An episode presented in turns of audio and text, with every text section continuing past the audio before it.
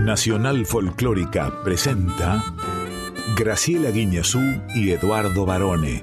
Una noche en la Tierra.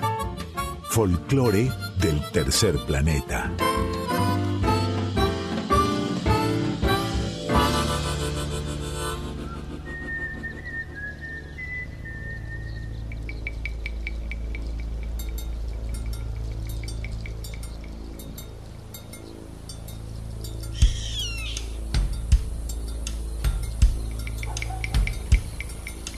Medianoche.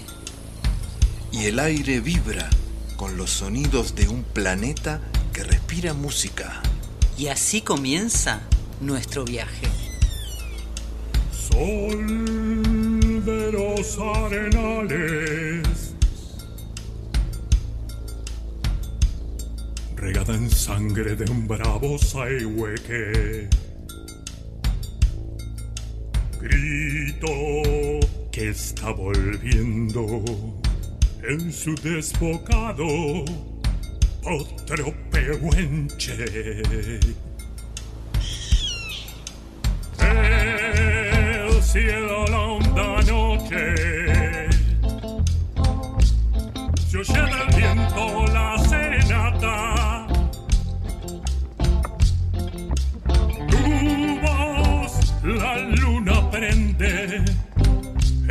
negra simba de mi araucana.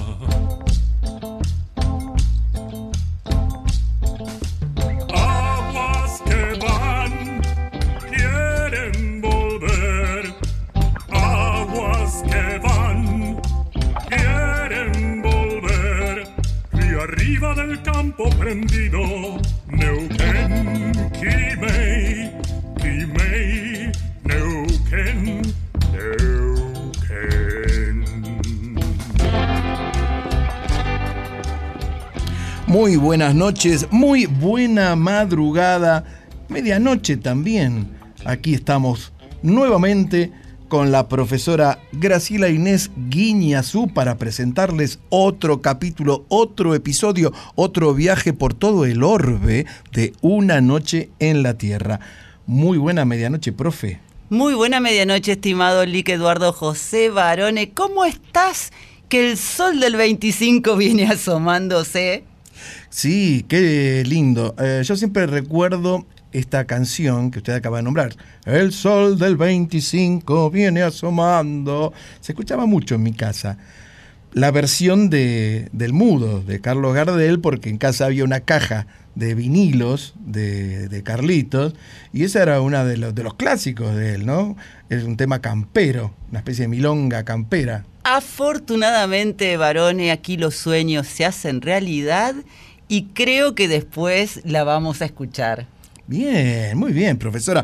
Bueno, estamos aquí preparados, estamos aquí nuevamente, porque somos personas muy persistentes, usted y yo. Volvemos. volvemos siempre, siempre volvemos. Vamos a saludar a nuestra fina, distinguida y por supuesto fiel audiencia, agradeciéndoles primero los mensajes que nos dejan durante toda la semana en nuestras redes sociales. En el Instagram, arroba una noche en la tierra FM 98.7. En el Facebook, Una Noche en la Tierra. ¿Y quiénes nos acompañan, profe? Quique Pesó en la presentación artística. Ana Cecilia Pujals y su columna exclusiva con X de México. En Luz, Cámara, Acción. María Laura Cali, directora del documental Sebastián Moro, El Caminante, que ya lo vamos a comentar. En Arriba el Telón. La actriz Josefina Scaglione, una de las protagonistas de la gran obra teatral El Satiro. Y en Yo Soy. Uh, la cantante y compositora Nina Cardilo. ¿Quién están los controles hoy? En los botonitos, como siempre, el señor Diego Rosato. Muy buenas medianoches. Es como una especie de Capitán Kirk, ¿no? Con la nave Enterprise. Está siempre ahí con los controles. Dice, va a velocidad de la luz y se iban. Se desintegra después y se va, vuelve a su casa, él vio. Atento, como siempre. Nos quedamos aquí en Una Noche en la Tierra hasta las 2 de la madrugada en Nacional Folclórica FM 98.7. Y como la música, querida profesora, hace sonreír al mundo, yo diría que le hace cosquillas, ¿no? Cada tanto. Ya mismo comenzamos nuestro viaje. ¿Y a dónde nos vamos? A Colombia. En vuelo directísimo y con un super estreno. Claro, porque aquí llega Carlos Vives para traernos. Mala suerte. Eh, Carlito, ¿qué pasa?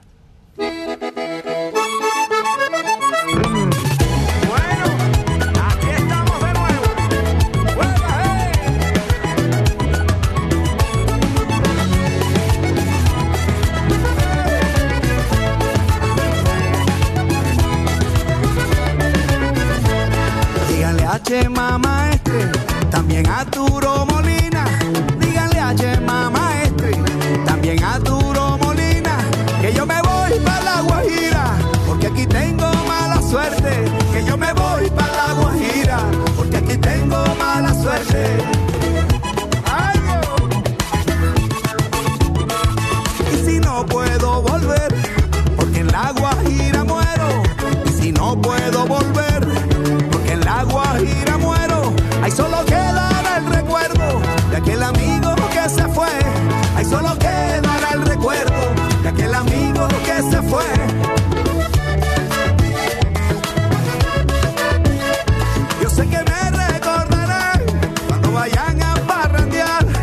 Que me recordarán cuando vayan a parrandear.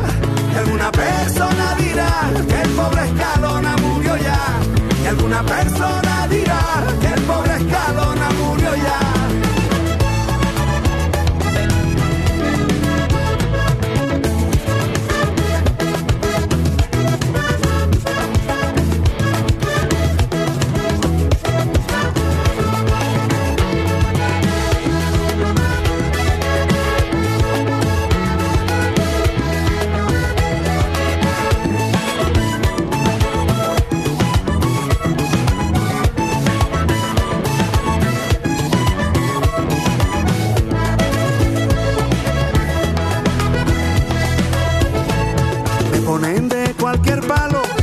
de cardón y hasta de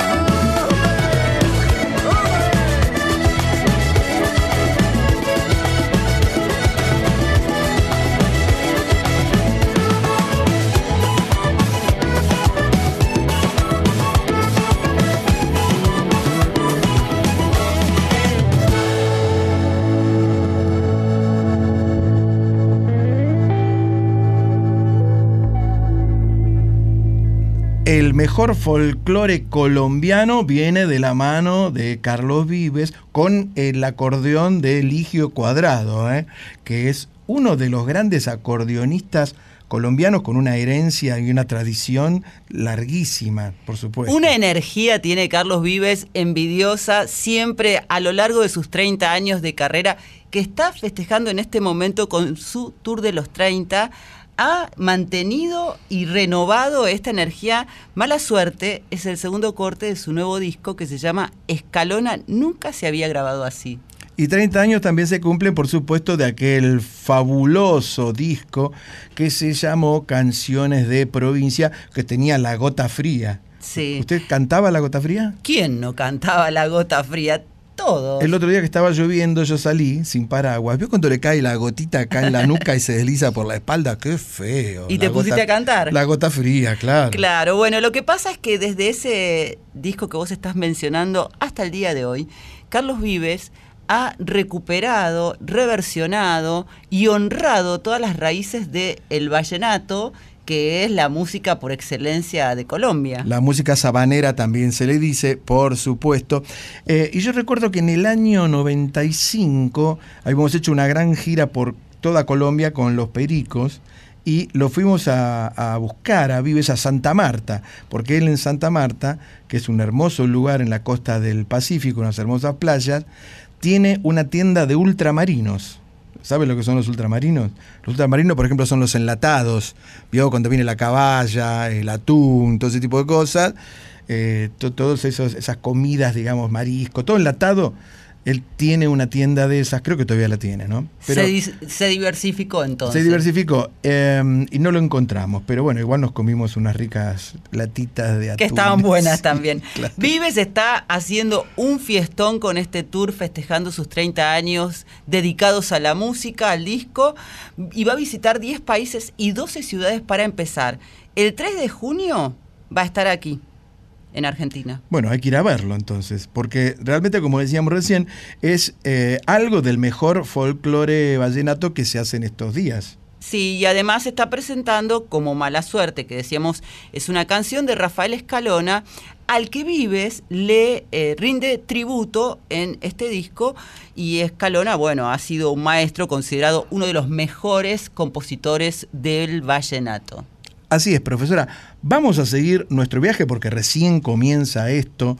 Usted no está muy abrigada con esa bufanda y ese gorro de lana y esos guantes. Es que me tiene el clima un poco desconcertada. Confundida. Hace frío, hace calor, que Sí. llueve, que no llueve. Yo no puedo así, varones. Así no se puede. Entonces la voy a invitar. ¿Qué le parece si nos vamos a la Patagonia? Nos vamos a escuchar un gatito chubutano. De la mano de Joel Hernández.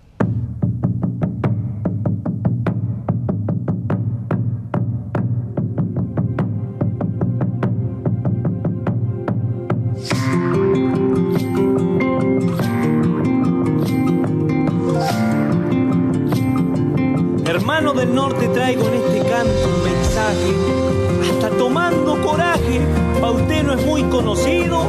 Vengo del sur argentino, llevo en mi alma, llevo en mi alma el paisaje.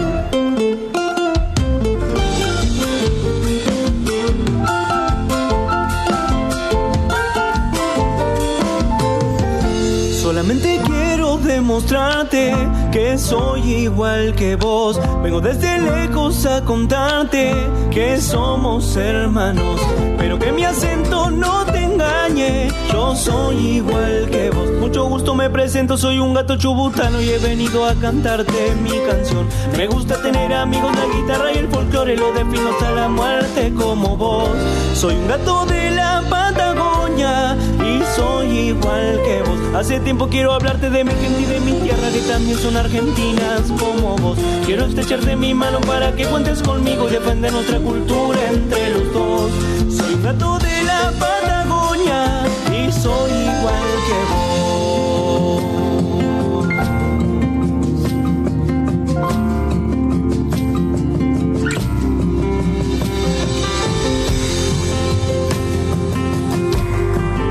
Vengo a cantarle a la vida, a la verdad y al amor. No encontrará distinción porque mi canto es sincero. Quiere levantar vuelo y meterse en su corazón. Yo vengo de la cordillera, del río, el lago y la nieve. Paraíso que contiene la más rica y pura historia. Vengo de la Patagonia. Mi acento, mi acento me lo sostiene.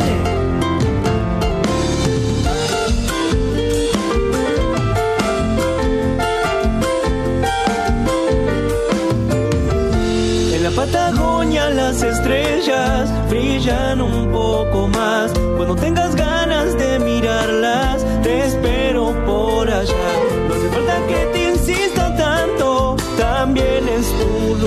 En invierno está mi nieve que bendice nuestros cerros, dándole a la primavera libertad. Y el verano es tan hermoso que no podrías creerlo. Aguas puras de mi río y paz del mar.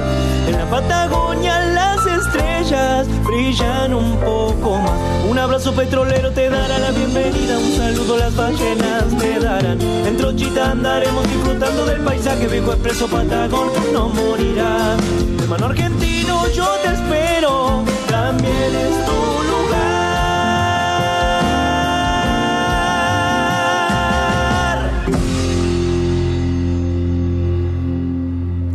Qué lindo el gato de Joel Hernández. eh, Yo no lo conocía. Eh, ¿A usted le gustan los gatos?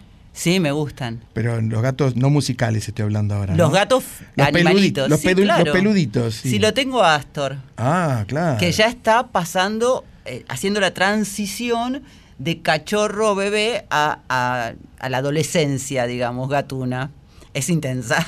Me imagino que sí, pero bueno, en este caso eh, el gato, por supuesto, es un género musical muy típico de nuestra Argentina. ¿Y qué me puede contar? ¿Qué nos puede contar de Joel Hernández, profe? Vamos a decir que El Gato Chubutano es una canción de su autoría que ha sido incluida en su disco Surgiendo del año 2018, que fue su primer disco. La verdad es que es una revelación en la Patagonia y en Chubut, por supuesto, que es un lugar en el mundo, lo consideran como ya no una de las grandes promesas, sino de una de las voces importantes y representativas de, de la música patagónica y el este gato chubutano justamente lo hace como diciendo, bueno, nosotros, aunque no es la región específica del gato, también podemos hacerlo. Y además eh, hay que remarcar que la Patagonia se ha impuesto como uno de los lugares turísticos más visitados en los últimos años, por supuesto, por gente de otros países. ¿eh?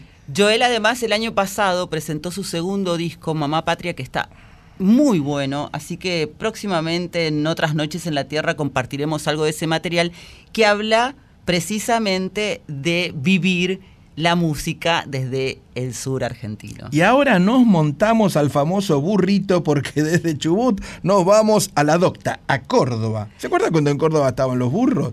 Y uno se sacaba foto con los burritos. ¿Quién Hace no se sacó? Yo me saqué cuando era muy años, pequeña. ¿no? sí. Nos vamos directo a Córdoba Sí. porque tenemos a nuestro amigo Juan Carlos Singaramo con otro estreno para Una Noche en la Tierra que llega con una noticia buenísima de él y su familia bajo el brazo. Exactamente. Este gran músico, como usted dice, compositor, pianista, cantante, bueno, es de todo. Y parte, por supuesto, de los músicos del centro que supieron acompañar a Lito Nevia, llega aquí para traernos. Por nacer para Felipe.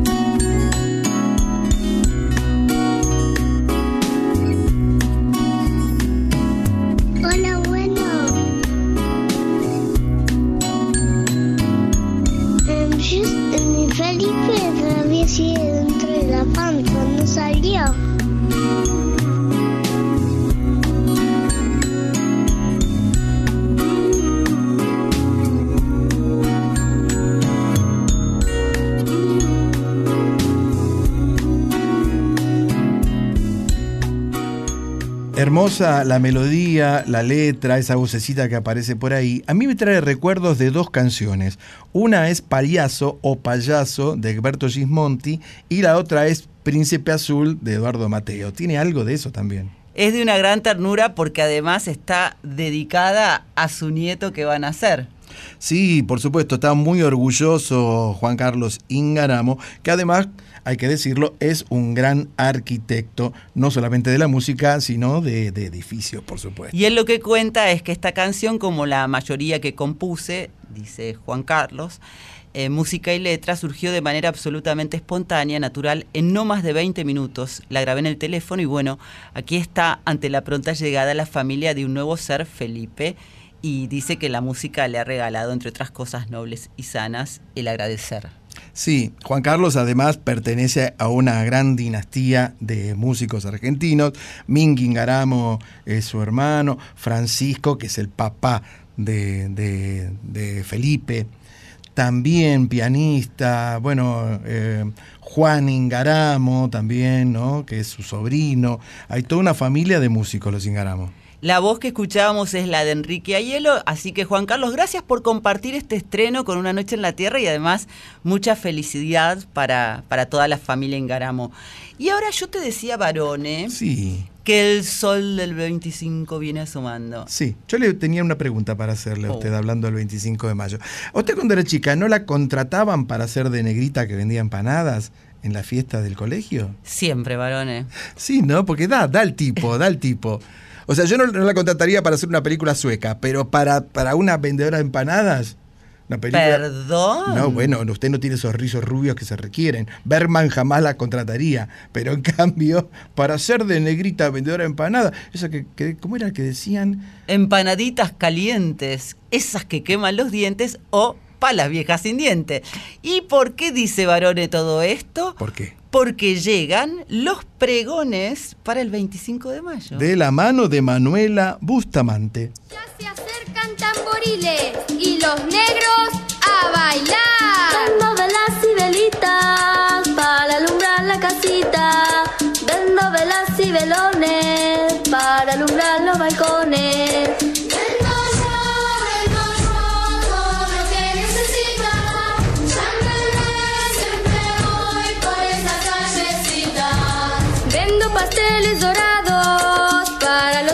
Casados. Vendo pasteles caseros para los hombres solteros.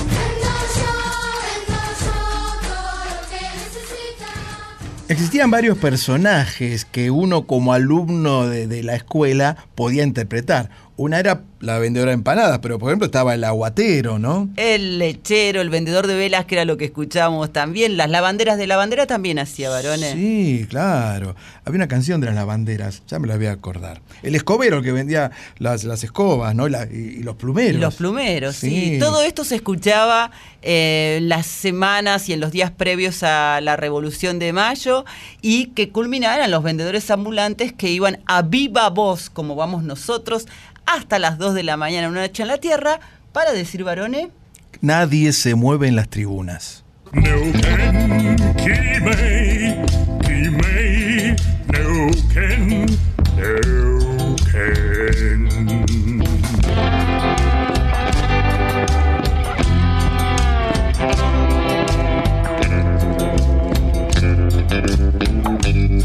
Una noche en la Tierra, folclore del tercer planeta, con Graciela Guineazú y Eduardo Barone. Así decía un, un viejo relator deportivo. Nadie se mueve en las tribunas. Decía, como el de partido era emocionante. No como ahora que uno ve los partidos, son más aburridos estos partidos de fútbol de hoy. Pero bueno, eh, profesora, vamos a ir de cabeza a una sección que a usted y yo nos interesa particularmente porque somos fans del cine, de las series y de lo visual. Llega entonces... Luz. Cámara. Acción.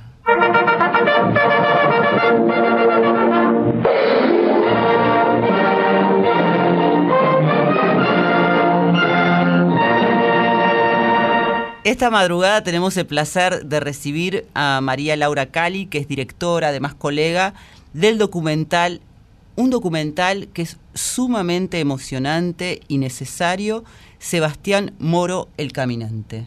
Sí, entonces la invito y los invito ya. Vamos a escuchar lo que tiene para decir María, María Laura y por supuesto vamos a invitarlos a lo que va a ser el estreno de esta película el jueves primero de junio en el Gomón y también en el Malva. Pero aquí llega entonces María Laura.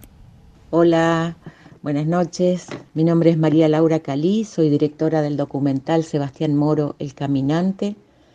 Eh, estamos muy conmovidos de, de, poder empezar a mostrar este trabajo que, que, venimos realizando hace tres años. Hace poquito estuvimos en el Festival de la Mujer y el Cine, en Panorama Nacional, eh, y ahora en junio estrenamos a nivel nacional acá en Argentina, tanto en el Cine Gomón y en el Malva. El documental es una coproducción Argentina y Bolivia. Por Argentina está Baraca Cine eh, y Buda Casa Productora y por Bolivia la Fundación Grupo Ucamau. Eh, Sebastián Moro es la historia de Sebastián, periodista mendocino, especializado en derechos humanos, eh, que en el 2018 se autoexilia en Bolivia. Él estaba en Mendoza trabajando en Radio Nacional, era un experto en derechos humanos, cubría todos los juicios de lesa humanidad y también los casos de violencia institucional. Cuando asume el gobierno de Mauricio Macri lo relegan en sus funciones y les borran todos los 250 informes que él había hecho sobre los juicios. Eso lo hace sentir muy mal y él decide renunciar y autoexiliarse, como decía, en, en Bolivia porque estaba enamorado del proceso de cambio. Cuando llega a La Paz, comienza a trabajar como jefe editor en prensa rural, Prensa Rural pertenece a la Confederación Única de Trabajadores Campesinos de Bolivia, la CESUD-CB, y también tiene un programa de radio, eh, Radio Comunidad se llamaba, en, el mismo lugar. La Confederación eh, Sindical, la CESUD-CB, eh, es el órgano eh, de, mayor apoyo al, al movimiento eh, de Evo Morales. Eh, y Sebastián allí ejercía como jefe editor, en- cubriendo todas las problemáticas de los campesinos y de los pueblos originarios. Era un chico sumamente comprometido con la búsqueda de verdad y dándole palabra a los sectores sociales más vulnerables. Eso sucedió tanto en Mendoza como, como en Bolivia.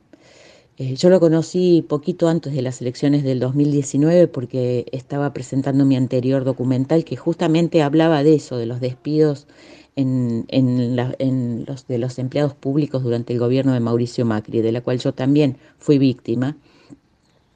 Y tuvimos muchísima afinidad y era, fue el comienzo de una amistad realmente. Yo no me imaginé que mm, lo que iba a suceder después. Si bien se sentía la tensión en las calles, eh, no imaginé nunca el nivel de violencia.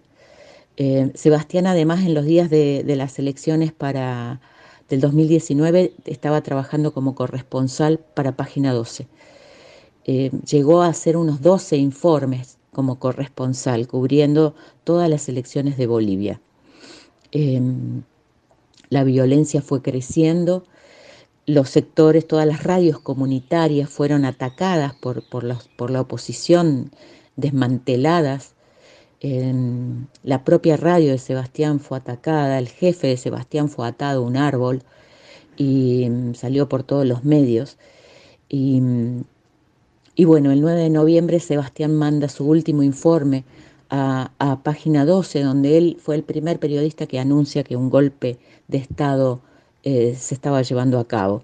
Envía ese informe a Página 12 y sale a caminar. Y ahí se pierde contacto con él y al otro día lo encuentra eh, a pedido de la familia, un amigo que, que va hasta la casa y lo encuentra desvanecido en su departamento con golpes en su cuerpo. Ese mismo día, el 10 de noviembre, que lo encuentran a Sebastián desvanecido, fue la mañana, la policía ya estaba amotinada, las Fuerzas Armadas es cuando le piden la renuncia a Evo Morales y por la tarde Evo Morales eh, renuncia. Sebastián es llevado a una clínica agonizando y días después muere en un hospital de La Paz. Eh, yo seguí cada día todo lo que venía sucediendo porque todos los que conocíamos intentábamos colaborar con fondos para, para su salud cuando estaba en el hospital a pedido de la familia que, que viajó de urgencia a asistirlo y no imaginé este desenlace.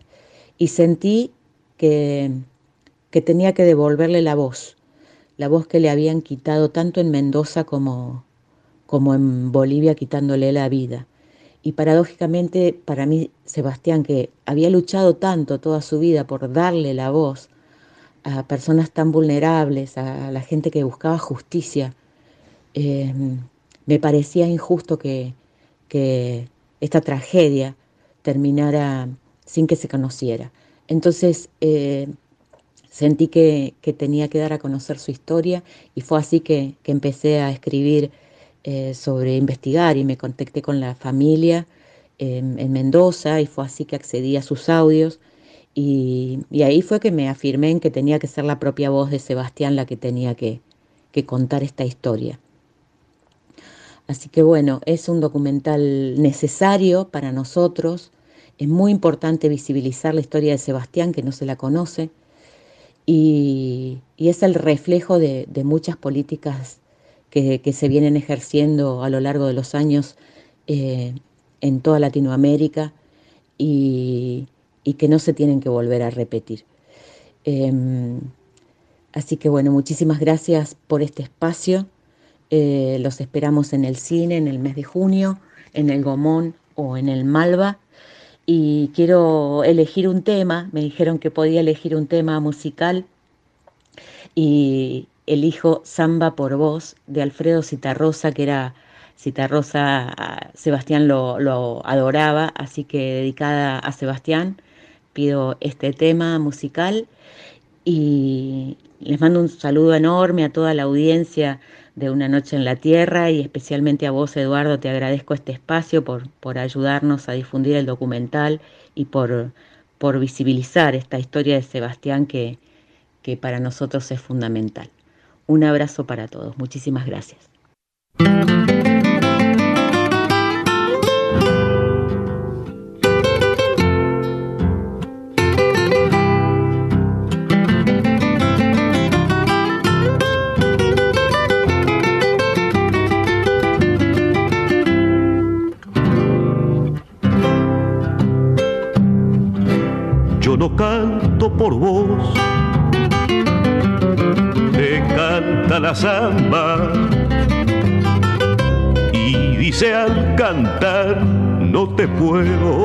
No te puedo olvidar.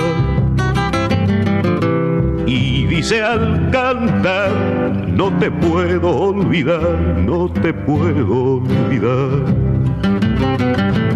Yo no canto por vos, te canta la samba y cantando así, canta para mí, canta para mí. Y cantando así, canta para mí, canta para mí. Sandita canta, no la esperes más. Tenés que pensar que si no volvió es porque ya te olvidó. Perfuma esa flor que se marchitó, que se marchitó.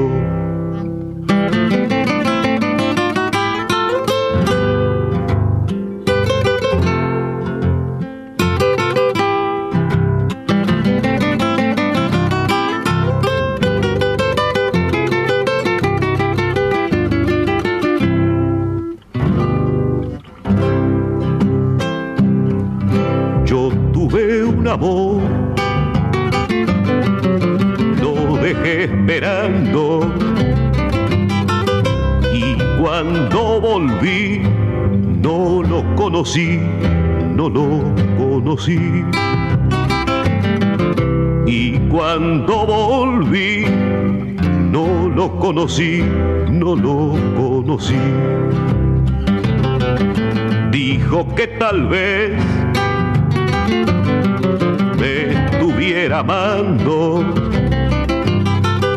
Me miró y se fue sin decir por qué, sin decir por qué. Miró y se fue sin decir por qué, sin decir por qué. Sandita canta, no la esperes más. Tenés que pensar que si no volvió es porque ya te olvidó. Perfuma esa flor que se marchitó, que se marchitó. Yo te decía que era ¿Qué me decía? ¿Qué me decía? No, que yo te decía que era súper emocionante el relato que hace María Laura acerca de este documental, Sebastián Moro el Caminante, y también qué acertada la samba que ha elegido, Samba por Voz, de Alfredo Citarrosa, de este cantante, poeta, escritor, locutor y periodista uruguayo, porque tiene que ver con lo que está contando, es darle voz a aquellos que no tienen voz. Eh, yo tengo una. Ahora, ahora vamos a hablar de María Laura, por supuesto, y de su documental. Pero tengo una caja de discos de Cita Rosa, de aquella que sacaba página 12, que hay- sacaba en una época página 12 un montón de discos muy, muy interesantes que me gustaría conseguirlos. El otro día encontré de Ushuaia a La Quiaca, que justamente en el día de ayer hubo un festejo en homenaje en el CCK.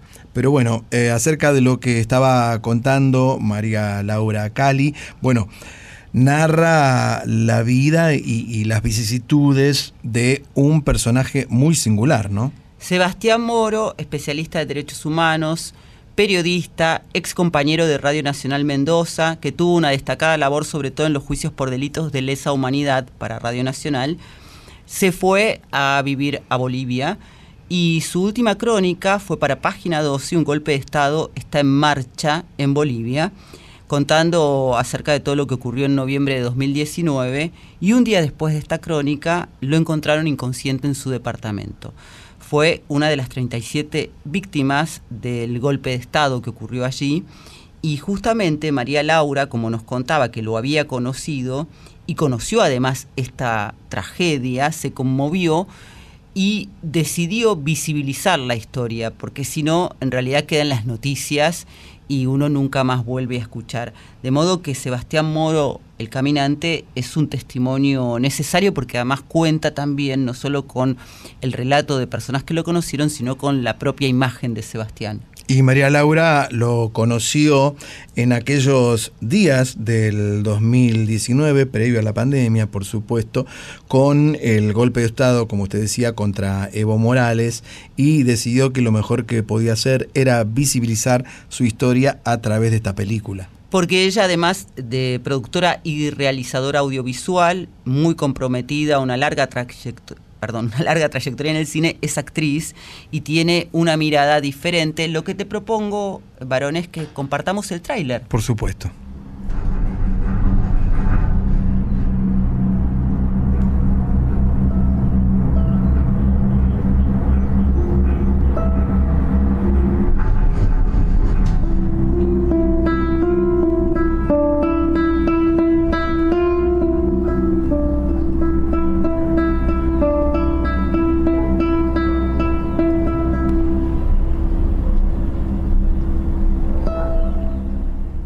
Hola mamá, ¿todo bien? Che, no se ría de la panza esa, pero no, ha sido un efecto ahí de, la ropa, qué sé yo. He descansado, por fin me relajé hasta que me puse a trabajar, pero no, no fue muy complicado esa, esa nota. Anunciando un poco el panorama de lo que se viene, mañana va estar muy heavy de nuevo, todo muy pesado. Así que preparándome para la guerra. Que tenemos que hacer un equilibrio entre la militancia y el periodista, entre el deseo y entre la realidad.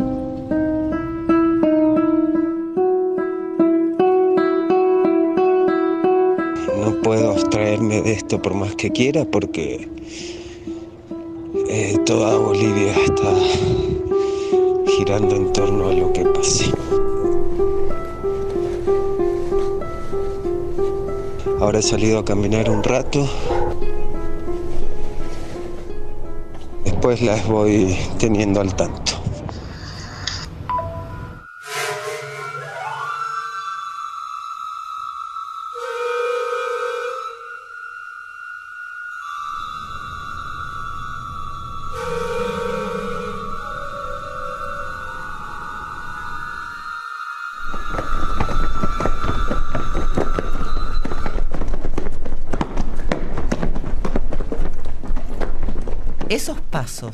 De Sebastián Moro corriendo por una calle de Bolivia, porque son sus pasos, es él, te estremecen, sobre todo cuando uno conoce el final de la historia, cómo terminó su vida, ¿no? Sí, eh, y en una parte voy a hacer, me encanta mm, escuchar trailers de películas en la radio, porque es como una especie de radioteatro, si usted quiere, ¿no?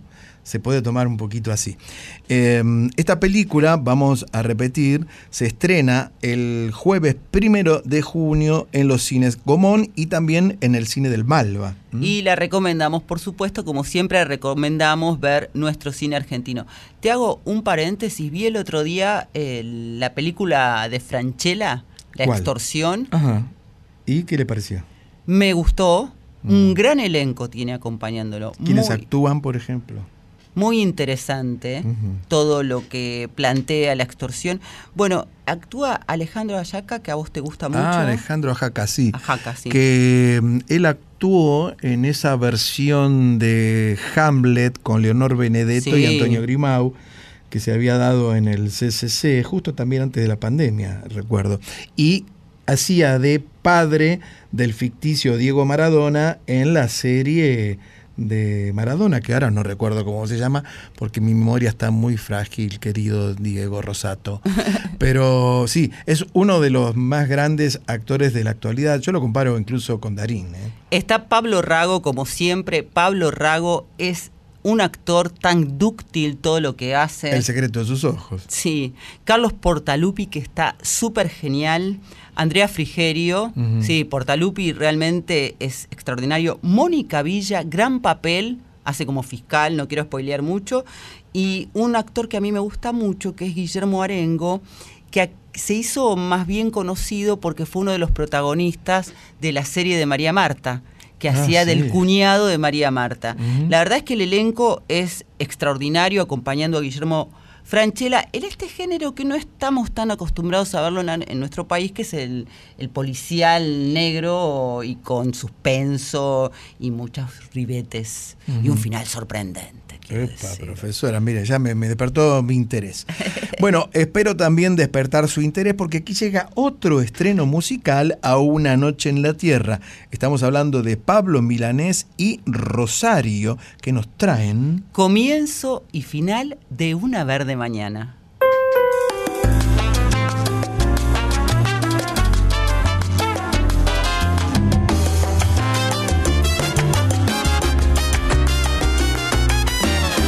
Déjame despertarte con un beso en la verde mañana que te espera. Déjame celebrar la primavera hermoso largo de tu cuerpo. Déjame recorrer ese universo que conozco sin límites ni fronteras. Déjame descansar sobre tu pecho que calienta mi piel como una hoguera. Déjame repasar tus accidentes, detenerme a palpar cada medida, humedecer tus ojos y tus fuentes y penetrar al fondo de tu vida. Déjame demostrar que 10 noviembres purifican el alma y el deseo al abrazarte aún mi cuerpo tiemble. y relajado en paz me duerma luego.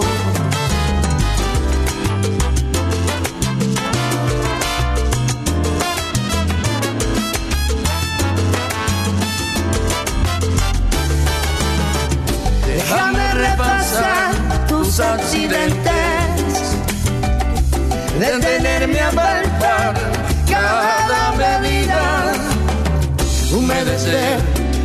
ojos y tus fuentes y penetrar al fondo de tu vida.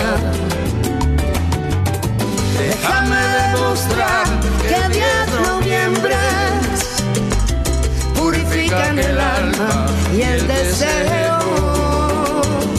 que al abrazarte aún mi cuerpo tiemble y relajado en paz me duerma luego. Déjame al despertar tener la dicha de hablar y compartir nuestros anhelos. Y en la mañana verde que termina, volver a repetirte que te quiero.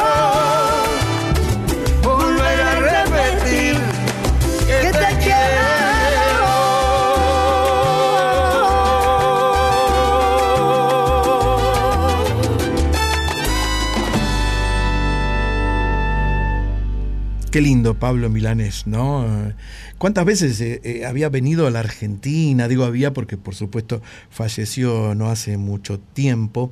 Justamente ayer estaba escuchando algo de la hija de Aide Milanés, un show que habían hecho, el último show que hicieron juntos, Aide y Pablo. En este caso lo escuchábamos con Rosario haciendo comienzo y final de Una Verde Mañana.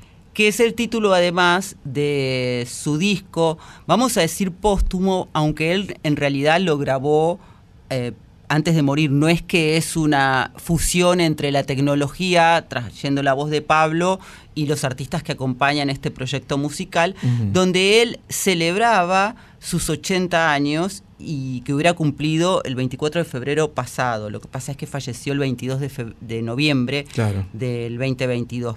Esta combinación de Cuba y España a través de la música, la salsa con el flamenco y con la voz de Rosario Flores que a mí particularmente me encanta, es muy bonita. Es hermoso y Pablo Milanés junto con Silvio también tuvieron un gran éxito en España. ¿Usted sabía, por ejemplo, que Silvio Rodríguez es eh, napolitano? Claro, y Pablo Milanés. Qué bueno. Muy bien, varón. Ahí vamos. Bueno, llega. Espera, que quiero decirte una Bueno, cosa. Dígame algo rapidito porque mire que el mudo no espera. ¿eh? Sí, el mundo espera. El porque mudo, el mudo. Ah, perdón. El mundo, entendí. El Amor, mundo no. Amor y Salsa, 80 aniversario es el título de este disco que se va a ver próximamente con todas las colaboraciones que ha mm, eh, elegido Pablo cuando encaró este proyecto. Por ejemplo, rapidito, dígame, ¿quiénes están? Uy, te digo, Diego Torres por Argentina, Oscar de León, Alejandro Sanz, Juanes, Gilberto Santa Rosa, Ismael Miranda, Francisco Céspedes, Víctor Manuele, eh, un montón de amigos y de admiradores, Ana Belén también, Mire. que han sumado su voz a la música de Pablo Milanés y como siempre decimos, un artista siempre queda porque lo que queda es su obra, varones. Y ahora nos ponemos de pie porque llega él, llega el único, el imprescindible, el que cada día canta mejor. para cumplirle el sueño a varones. El sol del 25 por Carlos Gardel.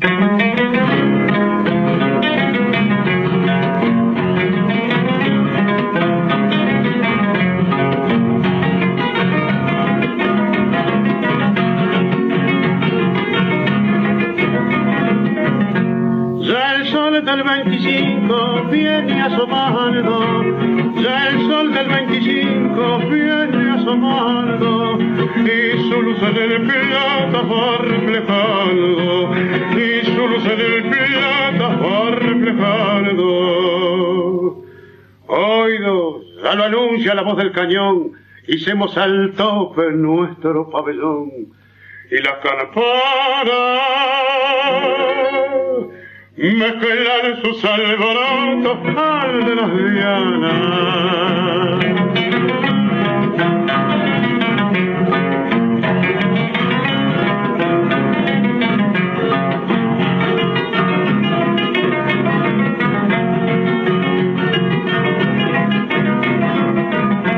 Viva la patria se oye y el clamoreo. Viva la patria se oye y el clamoreo. Y nos entra en la sangre cierto hormigueo. Y nos entra en la sangre cierto hormigueo. Al pueblo, al gauchaje, hace el entusiasmo temblar de coraje. Y hasta parece que la estatua de Belgrano se estremeciese.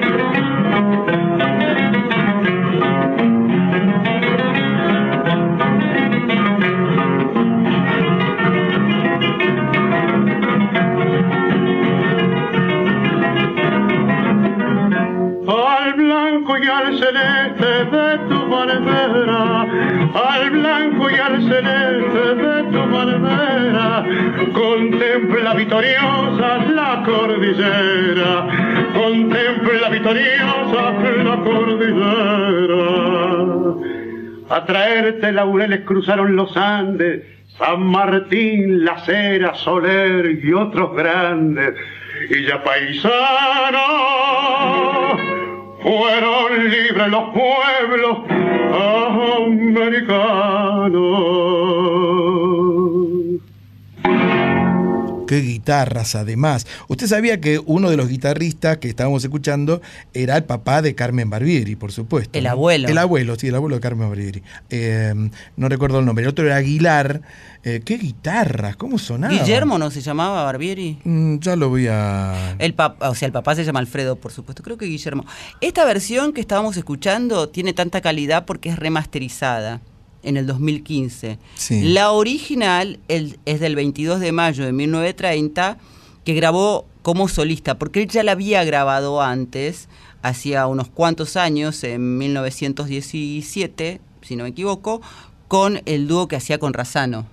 Usted sabe que Carlos Gardel en su época fue eh, posiblemente el artista que más canciones grabó. En esa época eh, resulta que se grababa un poquito como ahora, porque ahora ya no existe más el álbum, el concepto de álbum, de disco integral, sino que se van largando canciones de a una. Bueno, Gardel hacía esto, pero además lo que tenía Carlitos era un gran sentido de la amistad. Entonces, para ayudar a los amigos, los amigos siempre le acercaban alguna canción que componían y decía, Carlitos, grabámela porque cobro regalía.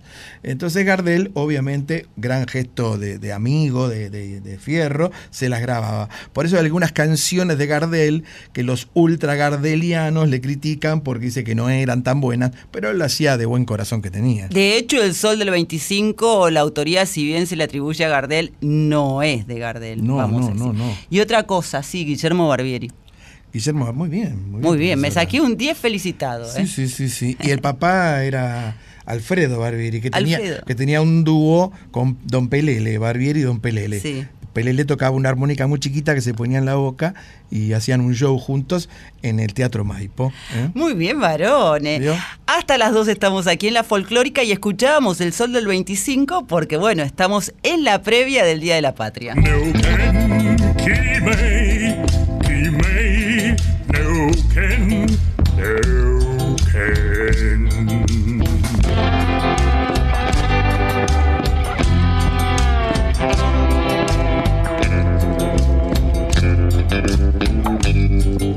Noche en la Tierra, folclore del tercer planeta, con Graciela Guineazú y Eduardo Barone. Hablando de soles, llega aquí un verdadero sol azteca, porque viene, nos visita como cada madrugada de martes, la imprescindible periodista mexicana Ana Cecilia Pujals. Y su Conex de México. Hola,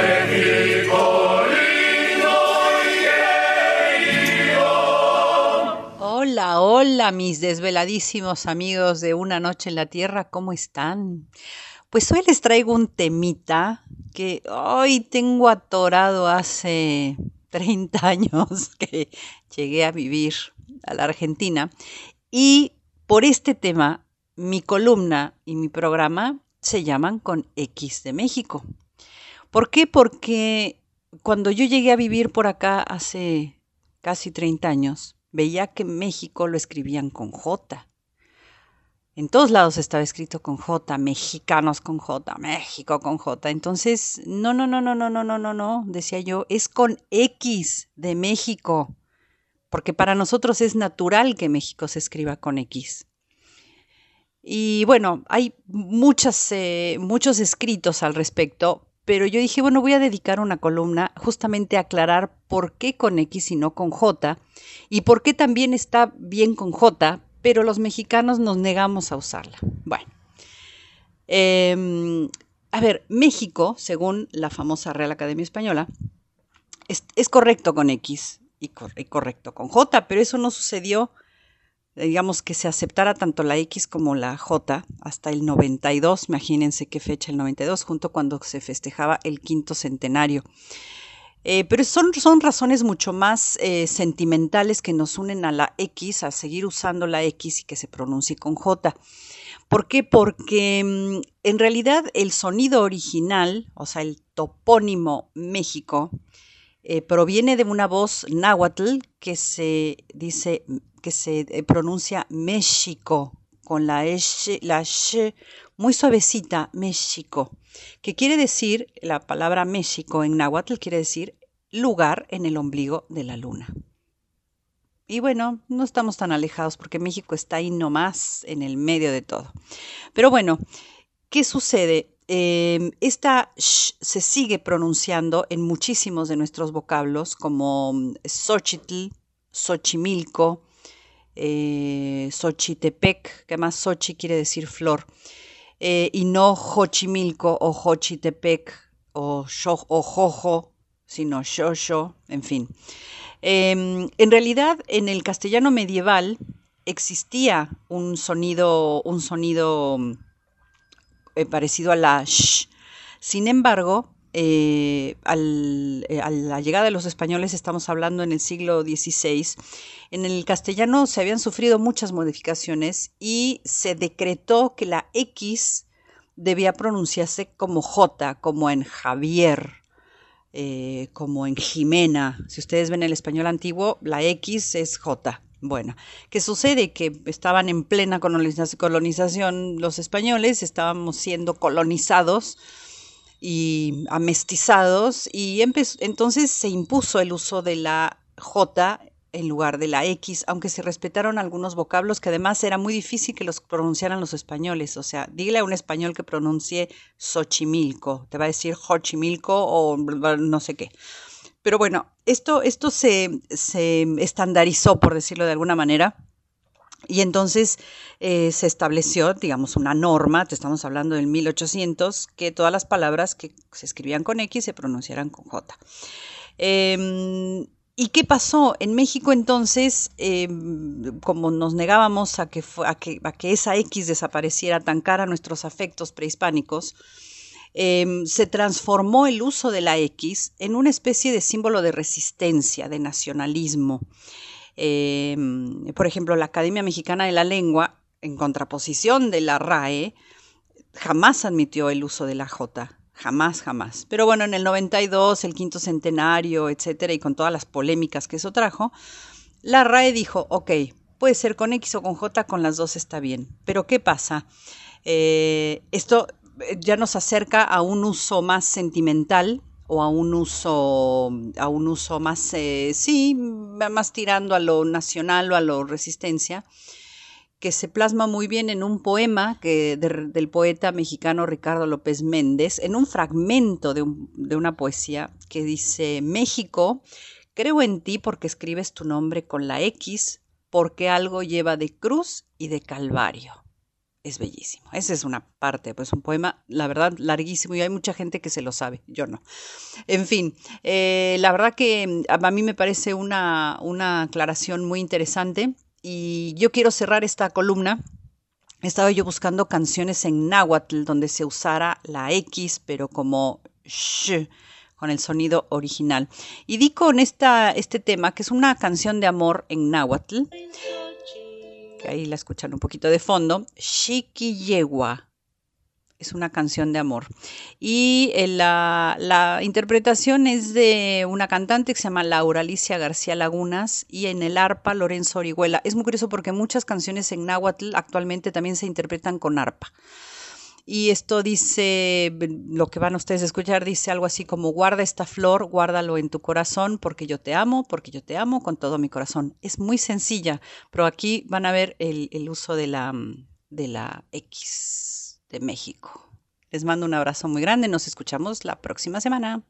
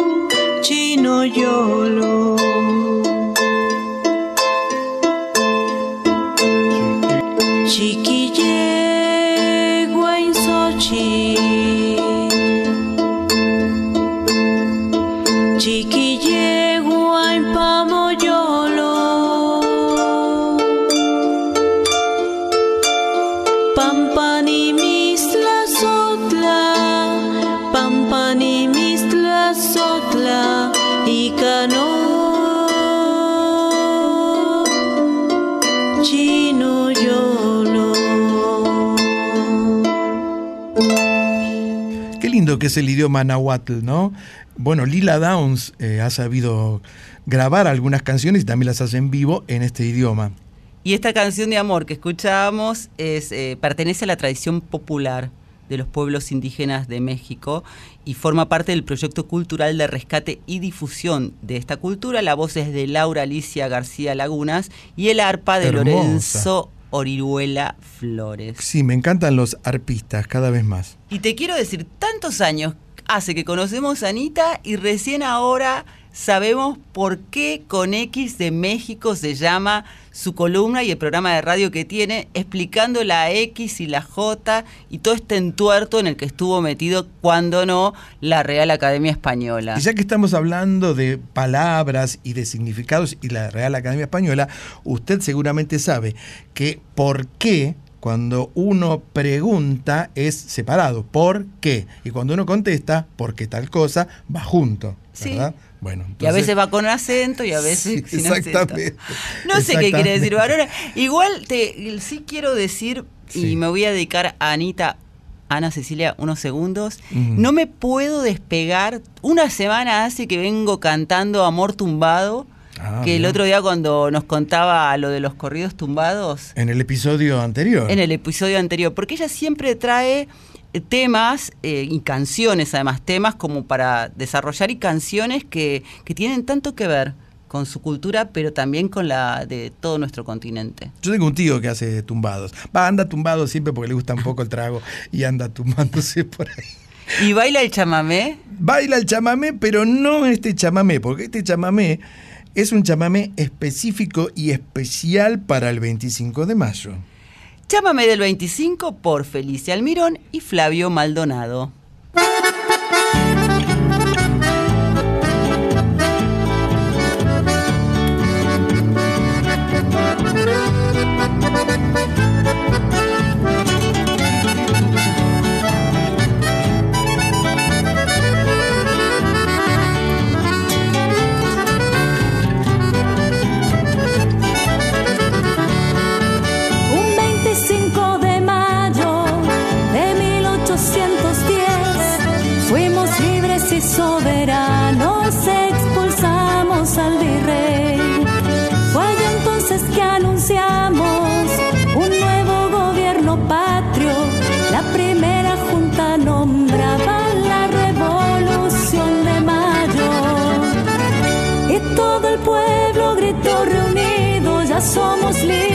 Festejar, no nos gobiernan los españoles, viva la patria y la libertad.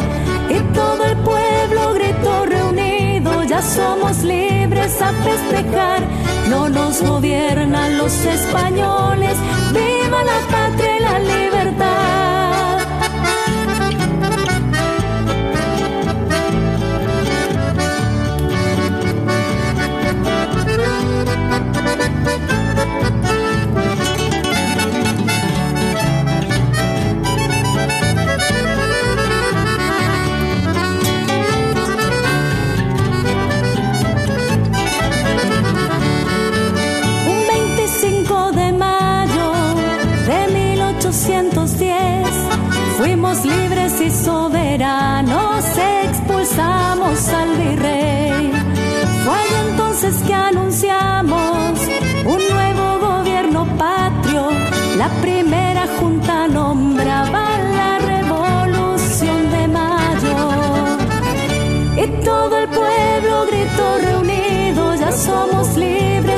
Festejar, No nos gobiernan los españoles, viva la patria y la libertad.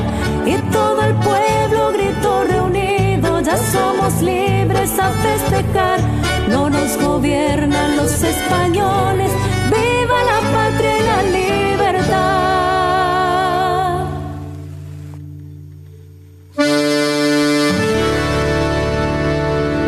Qué lindo que es el chamamé. Usted sabe que soy un fanático del chamamé. Anoche fui a ver a los Snarky Puppy, que es un colectivo musical. Anteanoche. Eh, Anteanoche, perdón, sí. El, El domingo, domingo. el domingo a la noche, claro, ya sería. Sí, bueno, anoche, antenoche, antenoche, tiene razón. Eh, fui ahí al Luna Park y estos son unos músicos estadounidenses muy jóvenes que hacen jazz, por supuesto, pero eh, hubo un número anterior, lo que conocemos como telonero en realidad, de un chico litoraleño solito con su guitarra, se tocó unos chamameses, deliraba, la gente estallaba en el Luna Park. Podemos pasarlo. Podemos pasarlo, sí, porque realmente un virtuoso del chamamé en la guitarra, además, muy difícil de tocar en guitarra. Qué combinación más extraña la propuesta, ¿no? Sí, bueno, por ley, eh, por SADAIC, a través de SADAIC, cualquier espectáculo de música que viene de otros países necesariamente tiene que tener antes de esa presentación un músico argentino. Así que habían, lo habían Claro, él. pero uno supone que está como, eh, digamos, tiene que ver, como hay una combinación, un diálogo entre los que vienen y el telonero, no porque se encuentren en el escenario, sino porque tiene que ver lo que cantan. ¿no? Esto No, también tiene que ver con los Snarky Papi, que además de ser músicos de jazz, eh, hacen distintos tipos de música y eh, vamos a estar pasando algo de ellos en próximos programas porque grabaron en vivo con la peruana Susana Vaca. Han grabado algunas canciones tradicionales del Perú y esto, muy interesante. Qué lindo. Igual el nombre me suena como un snack. Como Sí. que estoy en el cine y Sí. de golpe me ofreces un ¿Quiere, una- snarky. ¿Quiere un Snarky Papi? Algo así. Mire qué rico. Ha llegado ahora el momento de otra de las secciones que nos encantan porque así como nos gusta el cine, también nos gusta mucho el teatro. Sí, el teatro y aquí en este caso vamos a escuchar el, lo que para mí es una de las grandes revelaciones teatrales de los últimos tiempos. ¿eh? Hay muchas actrices y hay muchos actores noveles y medianamente noveles que quizás no tienen tanta difusión, pero que tienen una gran valía artística. Aquí llega entonces arriba el telón y Josefina Scaglioni. protagonista de la obra que para mí es la revelación de este año, Elsa Tiro. Teatro, lo tuyo es teatro. Me parece que es teatro. Teatro.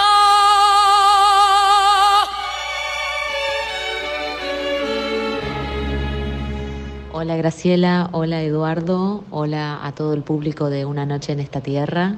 Bueno, eh, quiero invitarlos a que vengan a ver El Satiro al Teatro Regio. Estamos de jueves a domingo. Es una obra maravillosa de Gonzalo de María, la dirige Luciano Cáceres, quien también actúa interpretando a Eugene O'Neill y mm, también está en el elenco mi queridísima Alejandra Radano. Eh, y bueno, yo somos, somos el, el trío que lleva adelante este, esta maravillosa pieza que, que invito a, a que vengan a ver y a compartir. Es, este, es realmente atractivo el espectáculo.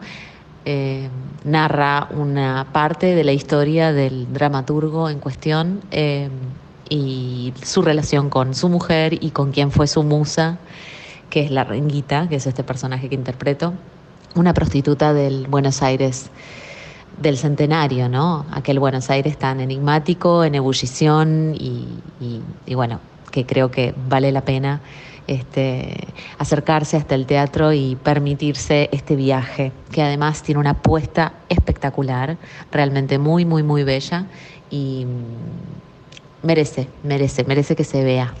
Eh, los esperamos, las esperamos de jueves a domingo en el Teatro Regio. Y por otro lado, bueno, me dijeron que elija una canción dentro del tango y el folclore. eh, ambos géneros me encantan. Voy a pedirles Garúa. Eh, puede ser por el polaco o puede ser por Cucuza Castielo, que me gusta muchísimo también y es por quien más la tengo escuchada. Un beso enorme.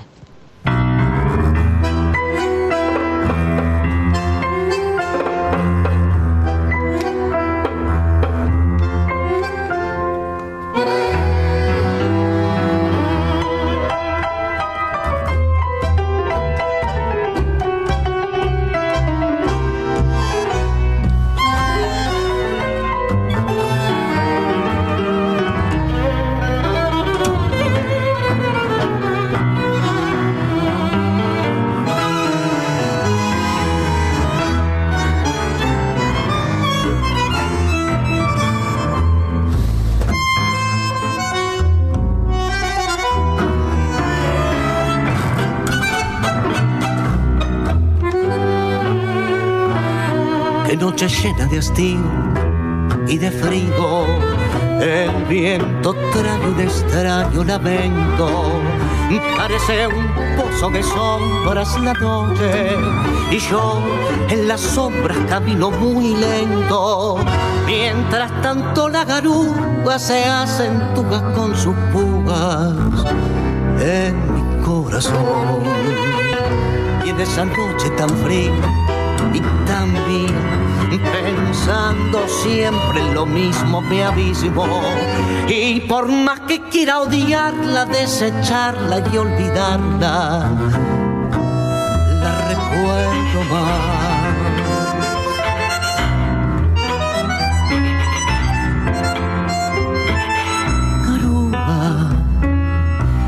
Solo y triste por la acera va este corazón transido con tristeza de tapera, sintiendo tu hielo. Porque aquella con su olvido hoy te ha abierto una gotera. Perdido como un duende que en la sombra vas la busca y vas la nombra.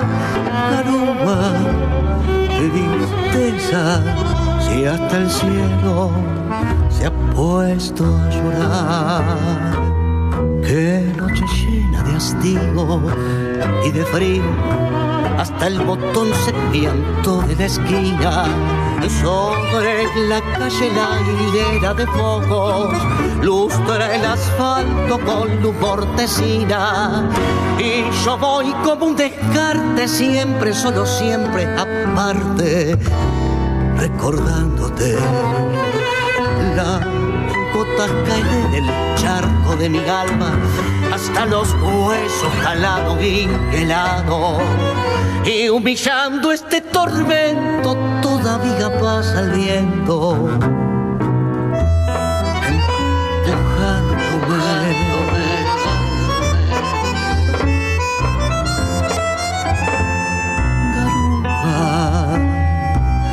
Solo y triste por la acera, este corazón transito con tristeza de tapera, sintiendo tu hielo, porque aquella con su olvido hoy te ha abierto una gotera, perdido como un duende que en la sombra más la busca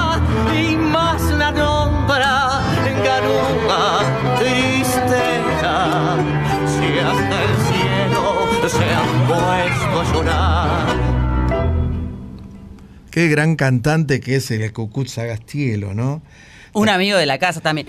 Y elegimos esta eh, versión y no la del polaco solo porque eh, lo que nos dijo Josefina fue que tenía más escuchada la versión de Cucusa y, nos pareció lindo entonces complacerla. Sí, este es un tango cuya letra pertenece a Enrique Cadícamo y la música es del gordo Aníbal Troilo, que dupla, nada menos, en la voz de Cucusa y acompañado por el cuarteto Tango Bardo, cobra una nueva relevancia.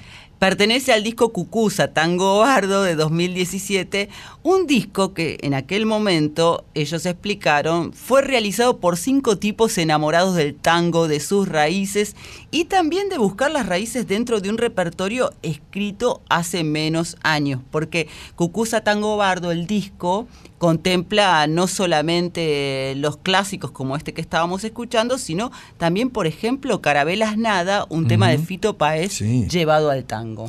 Sí, y acerca de Josefina Scaglione, eh, ella es, además de actriz, es cantante y compositora y, y se autodefine como una artista en expansión, con una búsqueda particular, eh, sobre todo con lo que tiene que ver con la honestidad expresiva, podríamos decir. Y es una de las revelaciones, no solamente por su papel en el satiro, sino por su ductilidad en la escena nacional e internacional, varones, porque Claro. ha sido la primera argentina en llegar a Broadway hace ya muchos años. Claro, porque ella personificó el papel principal femenino en eh, el musical West Side Story, que acá se conoció como Amor sin Barreras, aquella que le cantaba a Tony María, María, María. ¿Usted vio eso? Sí, ella era María, justamente, Josefina. No, Varón es un artista. Yo creo que él se merecía la nominación al premio Tony como mejor actriz que tuvo Josefina y ganó muchísimos premios, pero es una de las damas del musical aquí en nuestro país y ahora se luce con esta obra El Satiro que está coprotagonizada junto a Alejandra Radano y a Luciano Cáceres que también es el director. Sí, eh, Luciano Cáceres, eh, para mí por lo menos, ¿no? También eh, eh, ha- se ha desarrollado no solamente como actor, que ya era un buen actor, sino que para mí ha sido una revelación como director, un gran director de teatro. Él estuvo, ¿te acordás? Hace unas noches, bueno, cuando creo que en el verano, en las primeras, en las primeras emisiones de esta temporada, contándonos de este proyecto que lo tenía súper entusiasmado. El Satiro está de lunes a domingo a las 8 de la noche en el Teatro Reggio, en Avenida Córdoba 6056. Qué lindo teatro el de Gio Reggio. El Reggio, sí. Y mm, Luciano Cáceres, cuando yo fui a la presentación de la programación teatral y estaba Luciano Cáceres, que le hice esa entrevista, fue muy gracioso, porque yo tenía una laguna, me agarré una laguna y no recordaba el nombre. Entonces le, le- le dije cualquier cosa, le dije. Y me dijo, no, no, no, yo no, no soy ese. Digo, eh, eh, tal otro, y le tiré otro. Y dice, no, tampoco. Me dice, pero flaco, ¿me estás cargando? Y yo digo, no, mirá ya, hay una camarita de Tinelli. Y zafé, zafé con eso, se rió. Y me dice, soy Luciano Cáceres. Qué fea tener una laguna, por favor. Muchas lagunas. Sí, en algunas hay pesca incluso. Estamos en una noche en la tierra hasta las 2 en la folclórica, varones. Yo no me muevo de acá.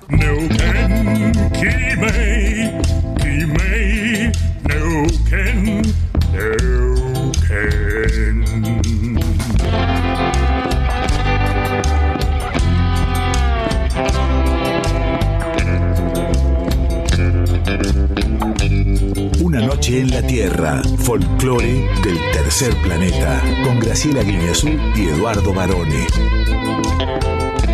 Yo soy, yo soy. Tiene algo de Hamlet, ¿no? De to be or not to be, ser o no ser. Yo soy. Es la sección donde presentamos a los artistas noveles, o si le gusta porque es más coqueto, underground, ¿eh? los artistas emergentes, en verdad. Artistas de todo nuestro país que llegan a esta columna. Yo soy. Yo soy.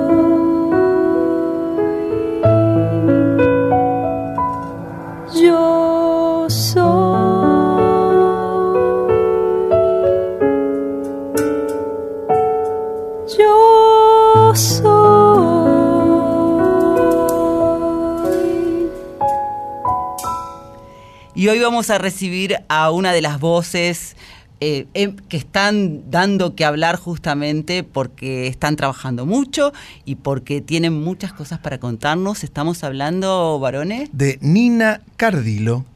Hola Graciela, hola Eduardo, hola a la gente, a la audiencia de Una Noche en la Tierra, aquí Nina Cardillo, un placer pasar por aquí para comentarles algo muy lindo que se viene el próximo primero de junio en Café Berlín, de Lito a Fito, así se llama. Bueno, este concierto de Lito a Fito surge del amor por estos cuatro grandes del rock nacional argentino de toda la vida, toda la vida eh, ellos marcaron, digamos que son los que me abrieron la puerta de la música cuando yo era muy chica y siempre como que la musicalidad de mi vida giró en torno a, estos cuatro enormes ¿no? de nuestra música. Y un poco la idea también es eh, hacer extensivo esto y eh, este sentimiento por, por, por estos próceres del rock a, nuevas generaciones. También es un poco la idea de Lito a Fito, ¿no? Quizá a través de, de este concierto, eh, gente que aún no ha escuchado o no ha escuchado lo suficiente, por ejemplo, Lito Nevia, lo pueda descubrir, lo mismo con el Flaco Spinetta. Eh, bueno, y quien quiera repasar, obviamente, la, la, vida musical de todos ellos, ¿no? De los cuatro. La idea es un concierto, hacer un concierto multimedia en donde van a participar diferentes áreas del arte para contar una historia que tiene como hilo conductor las, eh, los tres eh, fundamentales, las tres fundamentales referencias en la vida artística de Fito Páez.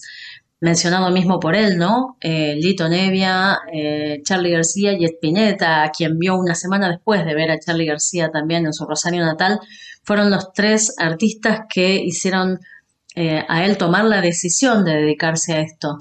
De alguna manera lo ha contado en reiteradas oportunidades. Entonces, un poco el hilo conductor es este y es una excusa, como decía antes, para poder repasar la historia musical de, los cuatro, de estos cuatro Beatles, de alguna manera, ¿no? Fundadores de, de nuestra música, de nuestra música popular, específicamente del rock argentino.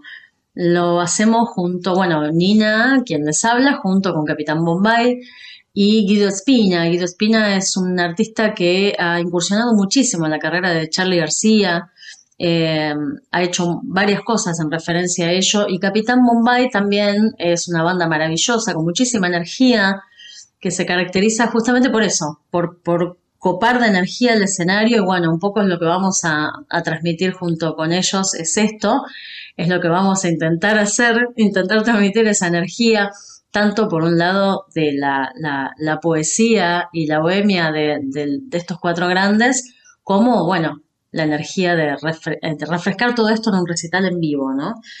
Tanto con Guido Espina como con Capitán Bombay, que está compuesto por Capi Breccia, eh, Seba Correa, Santiago Colosomino y Nelson Condines, eh, junto con ellos cuatro, hemos estado trabajando en algunas otras cosas, también referidas al rock argentino, en este caso haciendo canciones de rock nacional en jazz, eh, años anteriores y bueno, ahora decidimos retomar esta, este ensamble, digamos, esta banda, estas bandas ensambladas para eh, llevar a cabo este delito a Fito, ¿no? Que esperamos que todos disfruten lo mismo que nosotros al estar ensayándolo, preparándolo.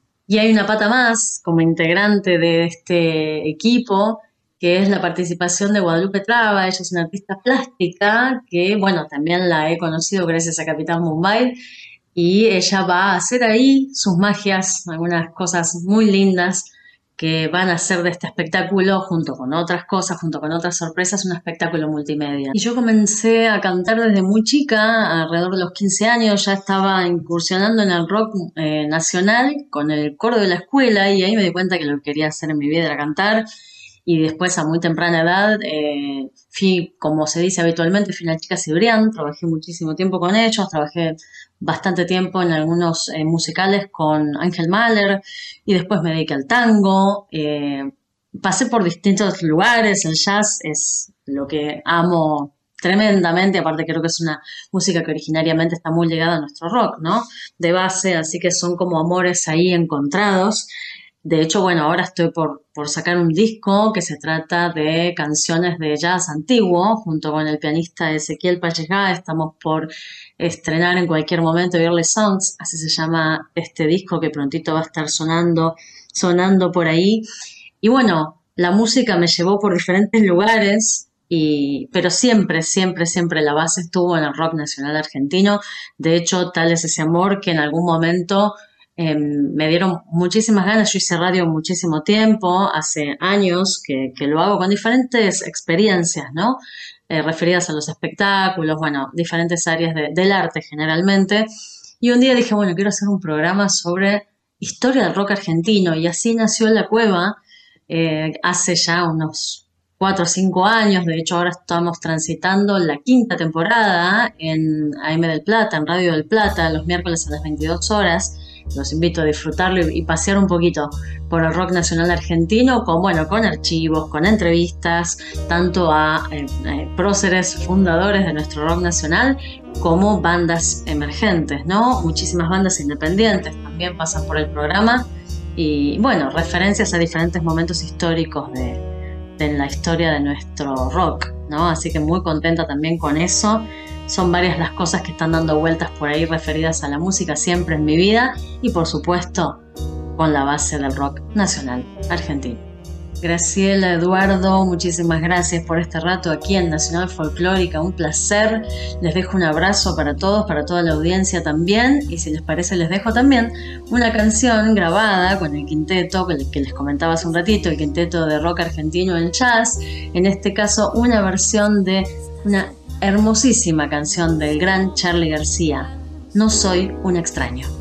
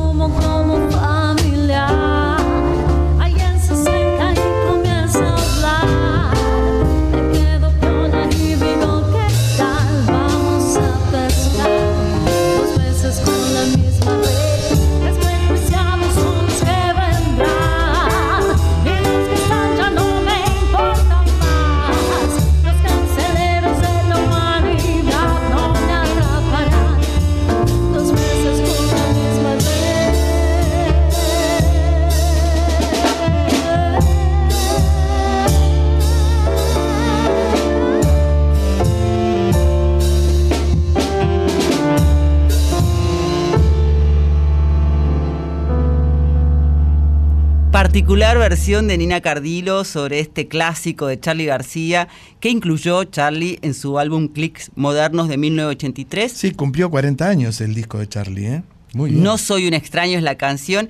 Nina es cantante y compositora y ella misma se define, nos contaba, como una chica cibrián.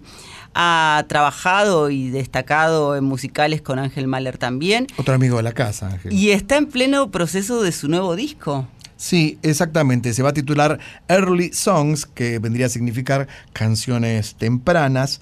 Y, mm, bueno, y ella además, mm, por supuesto, de, de artista, tiene un programa de radio muy particular, ¿no, profe? Se llama La Cueva Porque es un programa que trata acerca del rock argentino y La Cueva, vamos a recordar, es el mítico lugar donde se puso la piedra fundacional en la avenida Pueyrredón, en el subsuelo, donde los, muchos de los grandes músicos del rock nacional han pasado por allí cuando eran adolescentes incluso. Sí, y Delito a Fito es, como su nombre lo indica, un homenaje sobre todo a cuatro artistas que son grandes referentes de, de nuestro rock.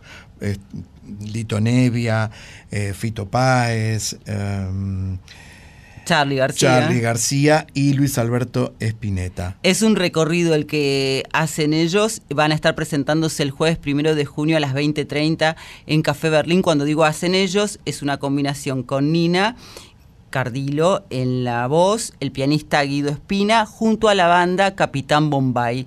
Y cuenta con un material audiovisual referenciando la historia de las canciones que han elegido y además, como nos contaba Nina, eh, la participación de la artista plástica Guadalupe Traba, experimentando distintas técnicas visuales durante el show. Recomendable y además, bueno, el lugar, el, el Café Berlín, que es hermoso, hermoso. Si no lo conocen, vayan también. La propuesta en esta cronología musical que es de Lito a Fito eh, no solamente pasa por una mirada histórica, no se trata de eso, sino de redescubrir el valor de estos cuatro músicos y su legado para las nuevas generaciones en la voz, como decíamos al principio, tan particular eh, de, ella, que, desde su voz nos va llevando esta historia. Y lo que te quería decir de la cueva, que nos quedó pendiente, es que va por su quinta temporada, es un programa de radio que va los miércoles a las 22 por Radio del Plata. Sí, y ahora que usted nombraba la cueva de Pueyrredón y, y el, el germen que hubo ahí del rock nacional, eh, siempre me pareció muy triste esta costumbre que tenemos los argentinos de echar por tierra los lugares emblemáticos donde nació nuestra cultura. No solamente no existe la cueva, sino que tampoco existe, usted se acuerda que en la esquina de Pueyrredón y Rivadavia estaba la Perla del Once. Sí, ¿no? ahora hay una placa nada más. Ahora quedó una placa, era hermoso el lugar, estaba muy bien puesto, tocaban un montón de músicos, por supuesto argentinos, músicos del rock. En ese momento estaba curada por Rodolfo García, que fue el baterista de Almendra, ya fallecido. Pero bueno, se vendió a una cadena de pizzerías y tuvo un final tristísimo. Es que es difícil de mantener los lugares históricos si es que no hay voluntad. De hecho, fíjate, la confitería del Molino cuántos años estuvo cerrada y recién ahora, después de también un largo tiempo de restauración está abierta al público, pero era un lugar que en realidad iba destinado a ser vendida la propiedad como terreno y ahí construir un edificio. Seguramente, por suerte no fue lo que sucedió, pero estamos rodeados de muchos lugares así. Y siempre hay alguna voz que se levanta contra la injusticia. Y hablando de voces... Llega a una noche en la tierra, poemas en la voz.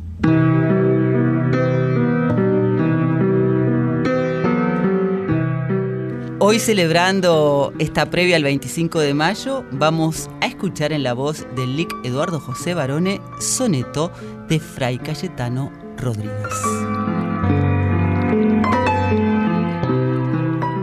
25 feliz.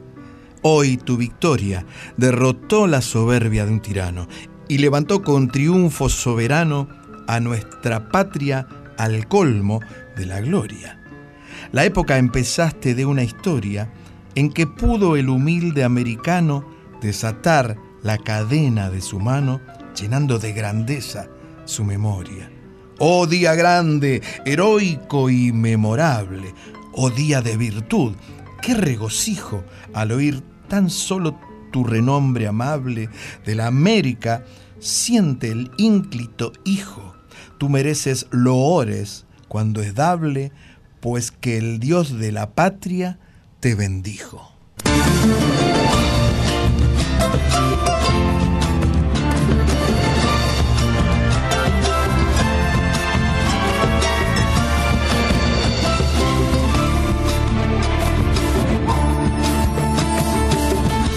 De un mundo del color de las pasiones,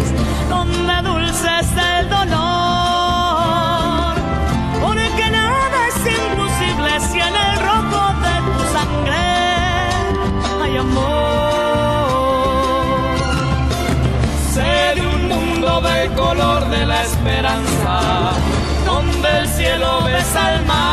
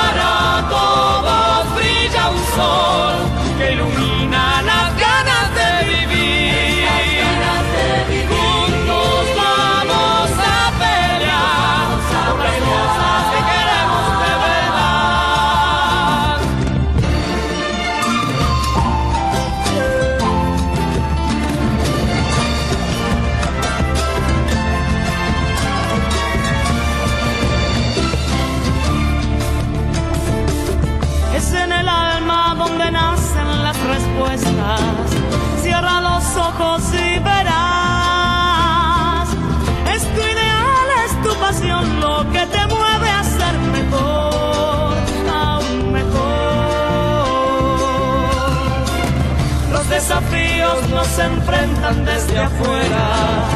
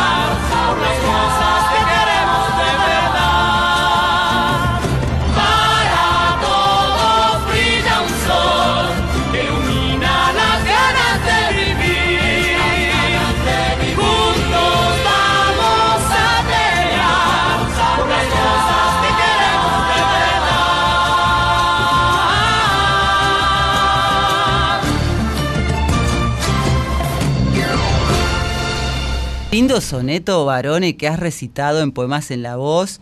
Es una poesía de los años reales de la Revolución de Mayo. Yo me quedé pensando en una palabra, usted sabe que yo soy buscador de palabras, ¿no? La palabra loor. Y recuerdo, por supuesto, el himno que dice Gloria y loor, honra sin par. Mire cómo se pone de pie ahí, Diego. Eh, loor, qué, qué linda palabra, ¿no? Loores. Y tiene muchas palabras bonitas este soneto, porque como decíamos, pertenece a esa época. Vos sabés que varios protagonistas de la época, eh, además de revolucionarios, militares y hombres de gobierno, especialmente escritores y poetas, participaron. Y en el caso de Fray Cayetano Rodríguez, que fue con- nombrado en su momento conservador de la Biblioteca Nacional, justo a Esteban de Luca y Juan Cruz Valera, se había hecho una antología de las poesías revolucionarias, pero nunca por distintas razones había sido publicada y esto ocurrió hace muy poco, en el 2018. Mm. Sí, eh, es un trabajo que unía poesía y acción política. Llegó a imprimirse en 1825, o sea, un año después de la muerte de, de Luca, en un naufragio, ¿eh? y de un robo de los pliegos originales en la imprenta del Estado. Por eso te decía que nunca, por distintas razones, se había logrado publicar. Y ahora sí ha surgido este trabajo, que es muy interesante. Y para musicalizar hemos elegido para todos Brilla un Sol por Soledad y Abel Pintos, una versión que grabaron en el año 2000. Profesora, nada en este mundo dura, fenecen bienes y males, y una triste sepultura a todos nos hace iguales. Varone, todo lo que ha dicho y con qué estirpe y estampa. Y estilo. Sí, y estilo estoy- para despedirte de esta noche en la Le tierra. estoy queriendo decir que nos tenemos que ir. Porque, bueno, este viaje al menos ha terminado, pero por supuesto llegarán nuevos viajes por el folclore de todo el orbe. Yo me voy a tomar un segundo, varones, para decir que esta noche en la Tierra se la hemos dedicado a mi hermana Patri, que mañana, 24 de mayo, cumpleaños. Pero ustedes, la- las hermanas, son como las hermanas Barranco, las hermanas Guiñazú. Siempre tienen una fecha, nacen en una fecha. Usted nació el, eh, nació el 24 de diciembre. Su hermana casi nace el 25 de mayo. Siempre en fechas para celebrar. Agradecemos por su muy buena compañía. Aquí que empezó en la presentación artística. Ana Cecilia Puyal y su con X de México. María Laura Cali en luz, cámara, acción. Josefina Scaglione en Arriba al Telón. Y Nina Cardilo en Yo Soy. También agradecemos a nuestros compañeros Diego Rosato. Y José Luis de Dios en la puesta en el aire. Mónica Lisi en la operación técnica. A Darío Vázquez por el podcast del programa que siempre está disponible en la web de Nacional Folclórica, pero también en Spotify. Y a Violeta Epifanio. Ultravioleta, siempre atenta ¿eh? a subir nuestras secciones a la web de la folclórica. Muchas gracias por acompañarnos. Seguimos toda la semana en nuestras espere, redes espere, sociales. espere un poco, no se me vaya. ¿Usted va a comer locro?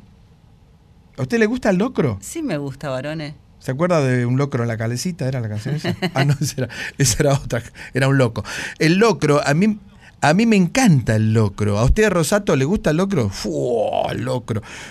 Con, claro, con mucho pancito. Algunos, algunos le ponen pimentón. le Yo ponen quiero pimentón. decirte, en realidad me encanta el locro, pero como es el cumpleaños de Patri y la vamos a ver a la tía Carmen, intuyo, deseo, imagino, sueño que voy a comer lentejas. Bueno, está bastante bien. No es la comida tradicional del 25 de mayo, pero considerando que el 25 es el Día de la Patria y el 26 el Día de la Patria, está muy bien. 24 de la El patria. 24 de la No, sí, la- el guiso de lentejas es una de las co- comidas tradicionales. Lo que pasa es que, bueno, No ahora sé. está de moda el locro. Y también aspiro, deseo, sueño con comer los pastelitos de Patria. Usted no aspire tanto que se me está llevando los papeles, mire.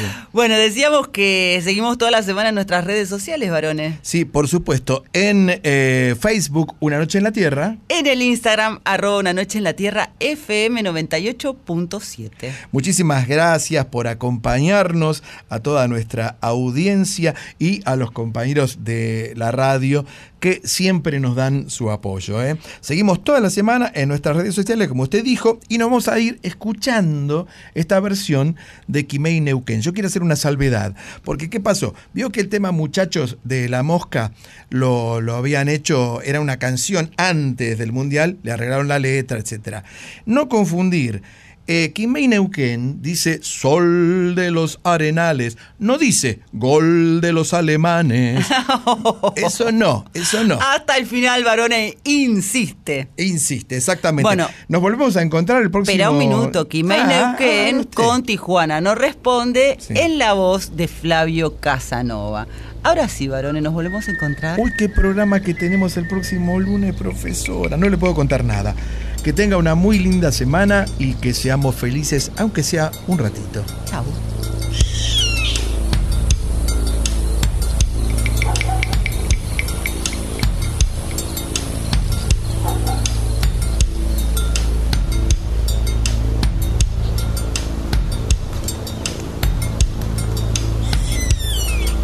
Sol de los arenales. Regada en sangre de un bravo saihueque. Grito que está volviendo en su desbocado otro pehuenche.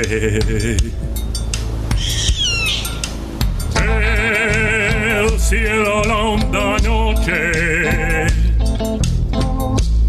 se oye del viento la serenata. Tu voz la luna prende en la negra simba de mi araucana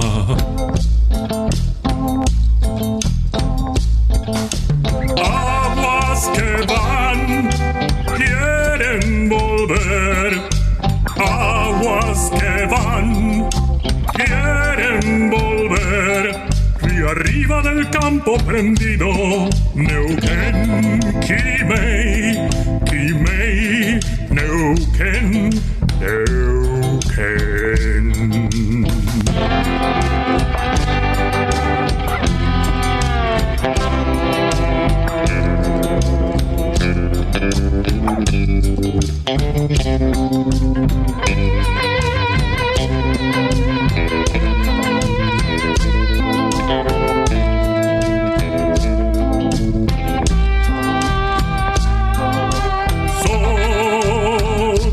se está gastando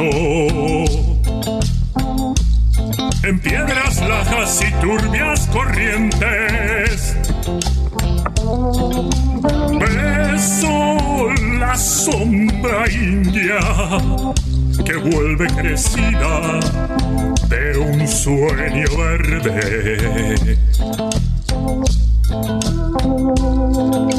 Ya madura el silencio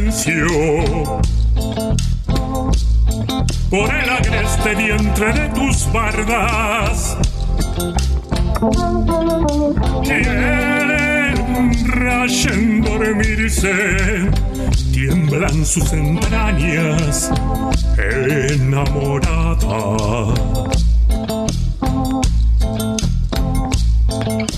Aguas que van,